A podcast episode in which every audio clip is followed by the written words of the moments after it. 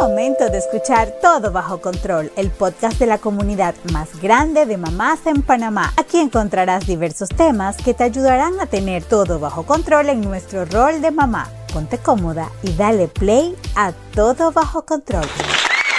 Hola, hola y bienvenidos al podcast Todo Bajo Control de Supermamá. Soy Yesenia Navarro y hoy vamos a hablar sobre los mitos y realidades del embarazo a los 40. Para este tema nos va a acompañar el doctor Néstor Ureña, ginecólogo obstetra. Bienvenido, doctor. Hola, ¿qué tal? Mucho gusto a todas las supermamás aquí para, para tratar de apoyar en los temas que se puedan. Nosotros felices de que pues haya tomado este tiempo para acompañarnos y hablar un poquito de este tema que cada día es más común. Cada día vemos mujeres eh, más adultas teniendo, eh, teniendo hijos y que antes todos decían, ay, no, a los 35 ya es una mujer, ya está vieja. Hoy en día, pues, yo puedo contar mi experiencia. Yo tuve mi primera hija a los 37 y a la segunda a los 39, creo que tenía. O sea, casi en los 40. Así que yo soy de este grupo, pues que, fuimos mamás tarde. Doctor, ¿qué tan bajas o, son las probabilidades de un embarazo en forma natural a esta edad? O sea, porque se habla mucho de que pues ya a esta edad las mujeres tienen que tener algún tipo de, de eh, ayuda para quedar embarazadas. ¿Esto qué tan cierto es? Realmente no es, no es tan, tan cierto. Eh, las pacientes que tienen más de 35 años, si bien es cierto, disminuye la calidad de sus folículos, eh, no significa que no puede quedar embarazada pues, de forma espontánea. Claro que las probabilidades de reproducción después de los 35 años y ya llegando a los 40, pues realmente van a ser menos, pero sigue siendo probabilidades. No significa que por tener solo esa edad va a necesitar eh, algún tipo de terapia o inducción de la ovulación para quedar embarazada. Algo que hay que saber, eh, que toda mujer nace con una cantidad de folículos eh, al momento de su nacimiento, por, por así decirlo. Eh, nacen con una X cantidad, se van perdiendo en el camino y después de la pubertad ya aparecen todos los folículos que va a utilizar durante su vida reproductiva. Así cuando ya se pasan los 35 años va disminuyendo la calidad la cantidad de folículos pero no significa que no se pueda lograr embarazo de forma espontánea. Eh, hay otros factores que influyen, por ejemplo, algunas cirugías ováricas, algún tema, por ejemplo, de endometriosis puede disminuir esas probabilidades después de los 35 años, o ya también factores genéticos. Hay pacientes que se desarrollan muy temprano y al desarrollarse muy temprano puede aparecer lo que es el climaterio o menopausia antes de tiempo. Pero en general, cuando hablamos de la población, una, una mujer saludable, que ha estado saludable toda su vida, eh, no significa que no pueda quedar embarazada de forma espontánea después de los 35. Claro que si después de los 35 años, en un periodo de al menos seis meses, un año, no logra embarazo, ya debe acudir entonces a una atención para verificar si hay algún factor de infertilidad que está influyendo. Doctor, usted habla de folículos. Usted perdone, pero aquí eh, no, sé qué folículos. ¿Qué son los folículos? Para que las mamás que nos escuchan, seguro alguna tiene que, pero ¿qué son folículos? Claro, a veces uno se pone en temas un poco técnicos y realmente hay que ser un poco más simple. Pero qué bueno que me lo pregunte para poder aclarar la duda. Folículos son los huevos principalmente de la mujer. La mujer nace con una cantidad de huevos. Cada huevo se recluta cuando viene la menstruación. Eh, al, inicio de una mujer, eh, de, la, edad fértil de una mujer, después de la pubertad, eh, cada vez que hay un ciclo menstrual se reclutan entre 10 a 12 huevos de cada ovario, con una cantidad. Póngase que la mujer a la adolescencia puede tener alrededor de 250 mil a 300 mil folículos o huevos. Estos folículos o huevos se van perdiendo a lo largo de la vida por cada reclutamiento que hay en cada ciclo menstrual. Entonces, una vez la mujer inicia sus ciclos menstruales, va perdiendo esa cantidad. Por eso, cuando llega ya a los 35 años, posteriormente, van disminuyendo la cantidad y la calidad. Esa calidad de los folículos también, por eso quizás hay más episodios de abortos después de los 35 años, porque tiene mucho que ver con la calidad de esos huevos. Claro, doctor. Y ahora hablemos de riesgos. ¿Cuáles son los posibles riesgos de un embarazo a, los 40 a nivel de la madre y obviamente pues del bebé, ¿no? Claro. El principal riesgo que se enfrenta una mujer ya de 40 años, pues es por estadística el riesgo de tener problemas de abortos o anomalías cromosómicas. Las anomalías cromosómicas son mayor en este grupo de edad de las mujeres porque puede haber más riesgo de esa disminución de la calidad del folículo o del huevo que ya mencioné y puede producir de forma eh, anormal lo que es problemas de cromosomas. El problema de cromosoma más común es el de trisomía 21. No es el único, pero es el más común. Y existe ese riesgo. Eso en cuanto al bebé. Eh, alteraciones eh, anatómicas asociadas a, estas, a estos problemas cromosómicos tienen mayor riesgo. En cuanto a la mamá, al tener un embarazo de esta edad, debemos tomar en cuenta que pueden existir factores predisponentes a cierto tipo de enfermedades que se pueden desarrollar mayormente después de esta edad. Por ejemplo, a mujeres que tienen antecedentes de hipertensión arterial crónica en la familia, usualmente se puede manifestar en este grupo de edad. Y al enfrentarse a un embarazo con, con 40 años, puede haber riesgo de que se desencadene problemas de presión arterial en este grupo de edad. Otro problema que tenemos muy frecuentemente es de la diabetes, la prediabetes o diabetes, que ya la mujer tenía esa predisposición, pues mayormente se puede complicar en el embarazo a los 40 años. Otra de las alteraciones que puede ocurrir son problemas de coagulación. Los problemas de coagulación o alteraciones eh, de la coagulación se pueden eh, exacerbar con el riesgo de la edad. Entonces es muy importante la evaluación en la mujer. Se considera ya después de los 35 años un embarazo de alto riesgo en esta edad solo por estos factores de riesgo. No siempre ocurre, no siempre ocurre, no, no significa que todas las pacientes van a tener este problema a esta edad, pero sí el médico debe estar un poco más pendiente con este grupo porque puede existir mayor complicación en el embarazo en este grupo etario. Claro, doctor, y, y, siguiendo, siguiendo todo este tema de los factores de riesgo y, y demás, digo, me parece sumamente prudente que, que se pueda que se pueda eh, identificar estos factores y observarlos como más de cerca para que la, mamá también pueda estar más tranquila. Pero eh, ¿hay algún tipo de cuidado adicional o mayor que tiene que tener una mujer embarazada de esta edad a una mujer más joven? O sea, ¿qué cosas tiene que cuidar o qué cosas le tiene que poner atención una mujer de esta edad? Bueno, principalmente pues tener una dieta saludable, una actividad física constante, porque si vemos la mayoría de las enfermedades crónicas, eh, pues su primera línea de tratamiento viene siendo cambios de estilo de vida. Si en el embarazo a esta edad, a los 40 años, no se había tenido un estilo de vida saludable, con mayor razón hay que tener un estilo de vida saludable porque puede desencadenar estos factores de riesgo que tienen estas pacientes.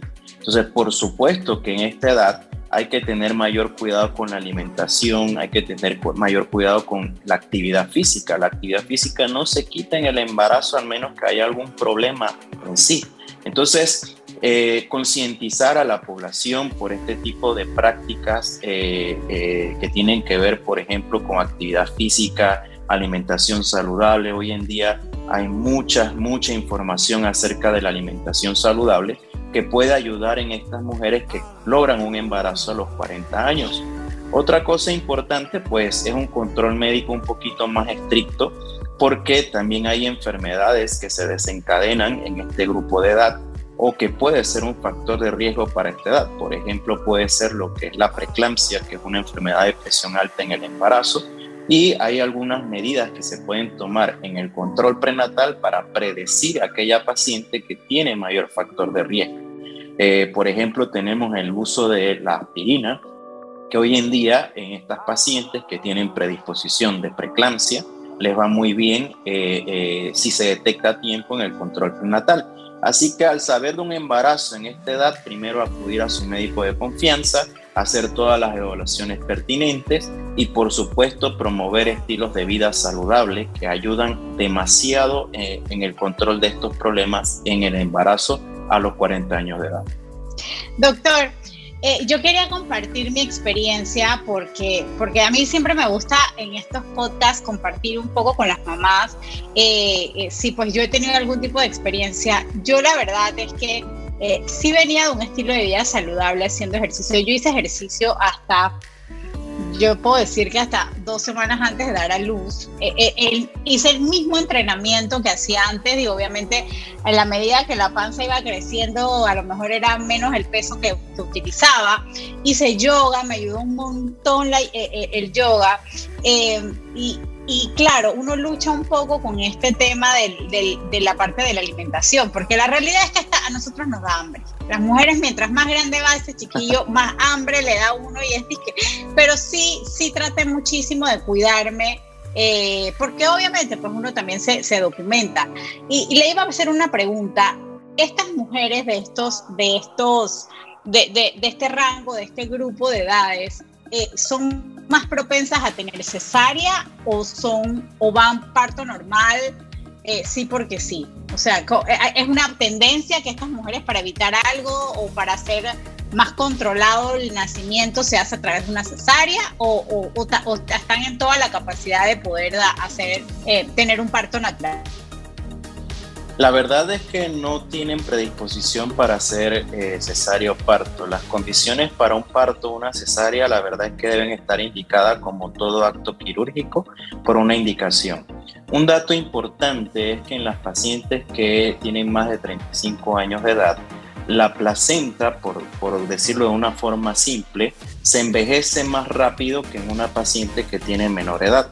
Entonces quizás el médico puede tener eh, mayor precaución con las, eh, con las alteraciones que pueda tener las pacientes de este grupo etario porque la placenta y el bebé pueden estar condicionadas a ser un poco más eh, viejos que lo que dice la edad gestacional.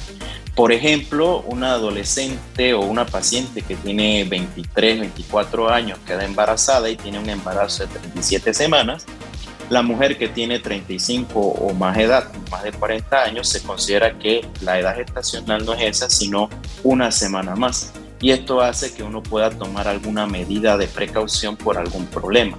Porque ya hay estudios que, que prueban esto que estoy diciendo, que el tiempo del embarazo en una paciente que tiene más de 35 años de edad se puede considerar un poco más vieja. Entonces quizás esto puede hacer que el ginecólogo tome alguna medida o, o, esté un poco más eh, pendiente de las alteraciones que pueda tener en este periodo. Pero las indicaciones de una cesárea siguen siendo igual que en una paciente eh, eh, de otro grupo etario y no significa que por tener más de 35 no puede tener su parto vaginal normal. Bueno, yo tuve parto normal y la verdad les tengo que decir, les, les tengo que decir que me fue súper bien honestamente, digo, no tengo punto de referencia, pero era como que al día siguiente, dos días, ya uno se siente súper mejor. Quizás algo que le ayudó mucho fue tener una actividad física constante, esos cambios de estilo de vida. También hay pruebas de que algunos tipos de ejercicios de relajación, entre ellos el yoga prenatal, lo que es la natación prenatal, relajan el piso pélvico y las pacientes que tienen esta, esta actividad de verdad que ayuda mucho en el momento de la labor. La labor de parto eh, realmente en una paciente que tiene todo este componente de ejercicio, actividad física, de nutrición adecuada, el parto evoluciona formidablemente. Y la verdad es que uno en, en, el parto de estas pacientes, la verdad es que uno está vigilando solo que no ocurra nada alterado. Las mujeres solitas hacen su trabajo. Y esto tiene mucho que ver pues con los ejercicios de relajación que se hacen prenatalmente. Ya la indicación de una cesárea será en, eh, por algún, algún motivo médico. Yo coincido con usted, doctor, porque a mí me ayudó muchísimo el, prepararme con el yoga eh, prenatal para todo este tema del manejo de las contracciones, de llegar al hospital en el momento adecuado, no, no antes, Y literal, la verdad es que mi parto fue, yo lo digo y a veces la gente dice, ¿qué? Yo di a luz en 10 minutos. O sea, fue casi que fue, tres pujos. Muy, muy afortunada en ese, en ese sentido. Sinceramente, el parto que va a evolucionar solo evoluciona como usted lo menciona. La, mujer se siente segura con sus contracciones, sabe que duele, pues, pues el parto duele, eso sin duda. Duele, claro. Pero hay que también tener en consideración que hay diferentes rangos de tolerancia al dolor. Hay pacientes que tienen mucha tolerancia al dolor y otras no. Así que uno tiene que ir viendo, no se sientan mal porque, porque algunas sienten que no pueden y realmente hay que apoyarlas en ese sentido. Yo les digo en la labor de parto, eh, las aliento a que sí, que, que, agarren fuerzas porque son muy fuertes y no tengan miedo en decir que tienen dolor, porque es un, un, un, un dolor que lo describe como el, el, más doloroso de su vida. Entonces, por supuesto que tiene que doler. Y esas tolerancias al dolor es de diferentes maneras. Cada ser humano es distinto, cada ser humano siente de formas distintas, asimismo la tolerancia al dolor es de forma distinta. Total. Y, y, bueno, yo les digo a las supermamás que nos están escuchando, a mí me dolió un montón. Era, el dolor es bien, bien intenso, pero yo mentalmente sentía que las contracciones tenían un tiempo, o sea, duraban un momentito y pues pues paraba y era como que cogía fuerza para la que venía. Eso me ayudó muchísimo. Así que si hay alguna mamá embarazada que nos está escuchando, sepa que pues duele, porque creo que no podemos mentir, pero pues, es un dolor que uno puede trabajar. La mente ayuda mucho a trabajarlo. Doctor, ¿qué hay de cierto? Que el posparto para este grupo es más difícil o esto es un mito. Eh, realmente pues es un mito porque el posparto puede ser difícil para aquellas pacientes que tienen otro grupo etario o tienen esta edad. Sin embargo, teniendo en cuenta las enfermedades que ya mencioné, quizás la recuperación puede ser más, eh, más vigilada por el tema de problemas de coagulación, problemas de presión alta o problemas de diabetes. Así que el puerperio, que es el periodo que es después de dar a luz, eh, la verdad es que si es por parto natural, debe evolucionar eh, favorablemente y si es por cesárea, no debe ser distinto al de una paciente de otro grupo etario. Perfecto, eso me tranquiliza muchísimo para todas aquellas mamás que están en, estas edades y están embarazadas, ya saben, pues no, no estamos predispuestas a, tener un post eh, embarazo difícil. A mí la verdad me fue muy bien. Eh, y el tema que todas las mamás preguntan, ¿cómo recuperas ese cuerpo? La verdad es que también me fue bien eh, siguiendo, pues, en la medida de lo posible, eso, esos consejos de vida saludable que, creo que son la base para todo. Doctor, ya para cerrar, la verdad es que este tema es tan interesante y cada día me parece a mí que hay más mujeres a estas edades teniendo hijos. La población a veces eh, eh, está esperando un poco más, pues quieren realizarse, profesionalmente, le da, pues, se casan más tarde, tienen hijos más tarde. Entonces cada día vemos más mujeres adultas, eh, mucho más adultas, pues eh, teniendo hijos, lo que me parece fantástico. Así que para cerrar me gustaría, ¿qué consejos usted le puede dar a esa mujer que nos está escuchando, que está embarazada y que está pues eh, en, este periodo que le llamamos embarazo de riesgo o pues mujeres que tengan 40 años, ¿qué les puede, qué, qué consejos y qué recomendación les puede dar? El primer consejo que le doy es tranquilidad, vivir su propia experiencia, no creer muchas veces las experiencias que se llenan eh, eh, de, las, de la vecina, de la tía, de la abuela, porque cada uno vive su, su, propia experiencia, cada uno puede contar cómo le fue y que se encamine en ese, en ese, en ese rumbo, ¿no? De que voy a tener mi propia experiencia y mente positiva. Claro que debo promover estilos de vida saludables que ayudan mucho en el momento de la labor, no tener miedo, dejar eh, todo en manos de su ginecólogo para que haga todas las evaluaciones que, necesite y amerite por el riesgo que puede tener. Y pues seguir adelante con su embarazo, pues que va a vivir su propia experiencia y mentalizarse de que al final pues el resultado va a ser eh, lo mejor posible para su bebé. Entonces, eh, promover estilos de vida saludable, para evitar complicaciones o por lo menos que si las complicaciones aparezcan, de tiempo para poder dar oportunidad a actuar eh, con premura o algún tipo de, de, acción que haya que hacer que se haga a tiempo. Así que no tener miedo es mi mayor recomendación. Es verdad, no hay que tener miedo, hay que ser positivas y hay que pues seguir las recomendaciones de su doctor. Doctor, muchísimas gracias por acompañarnos a este podcast Todo Bajo Control, por acompañarnos el día de hoy. ¿Dónde pueden contactarlo? Si alguna mamá o algún papá que está escuchando pues quiere eh, eh, contactarse con usted. Claro, con gusto. Eh, puede serlo a través de mis redes sociales. Se llama Genops, eh, doctor Néstor Ureña, a través de Instagram o de Facebook.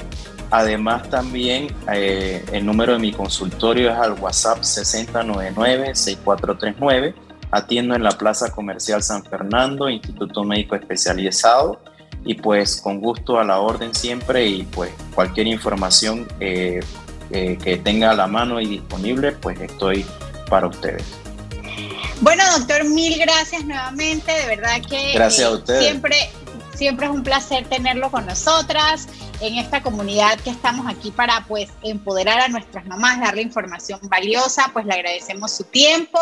Y pues a todas mis supermamás quiero recordarles que se pueden suscribir a nuestra página web supermamaspanamá.com donde tenemos contenido exclusivo sobre este tema y muchísimos más. Pueden descargar nuestros contenidos y por supuesto pueden gozar de beneficios, premios, eventos totalmente gratis. Síguenos en nuestras redes sociales, Instagram y Facebook como supermamás.panamá. Y si te gustó este podcast, tienes una mamá embarazada que quieres compartírselo, pues no lo dudes y pásale el link a tus amigas, a tus grupos de, de WhatsApp para poder ayudar a todas esas mamás que tengan todo bajo control. Nos vemos en la próxima, doctor. Mil gracias y que tengan un excelente día. Chao.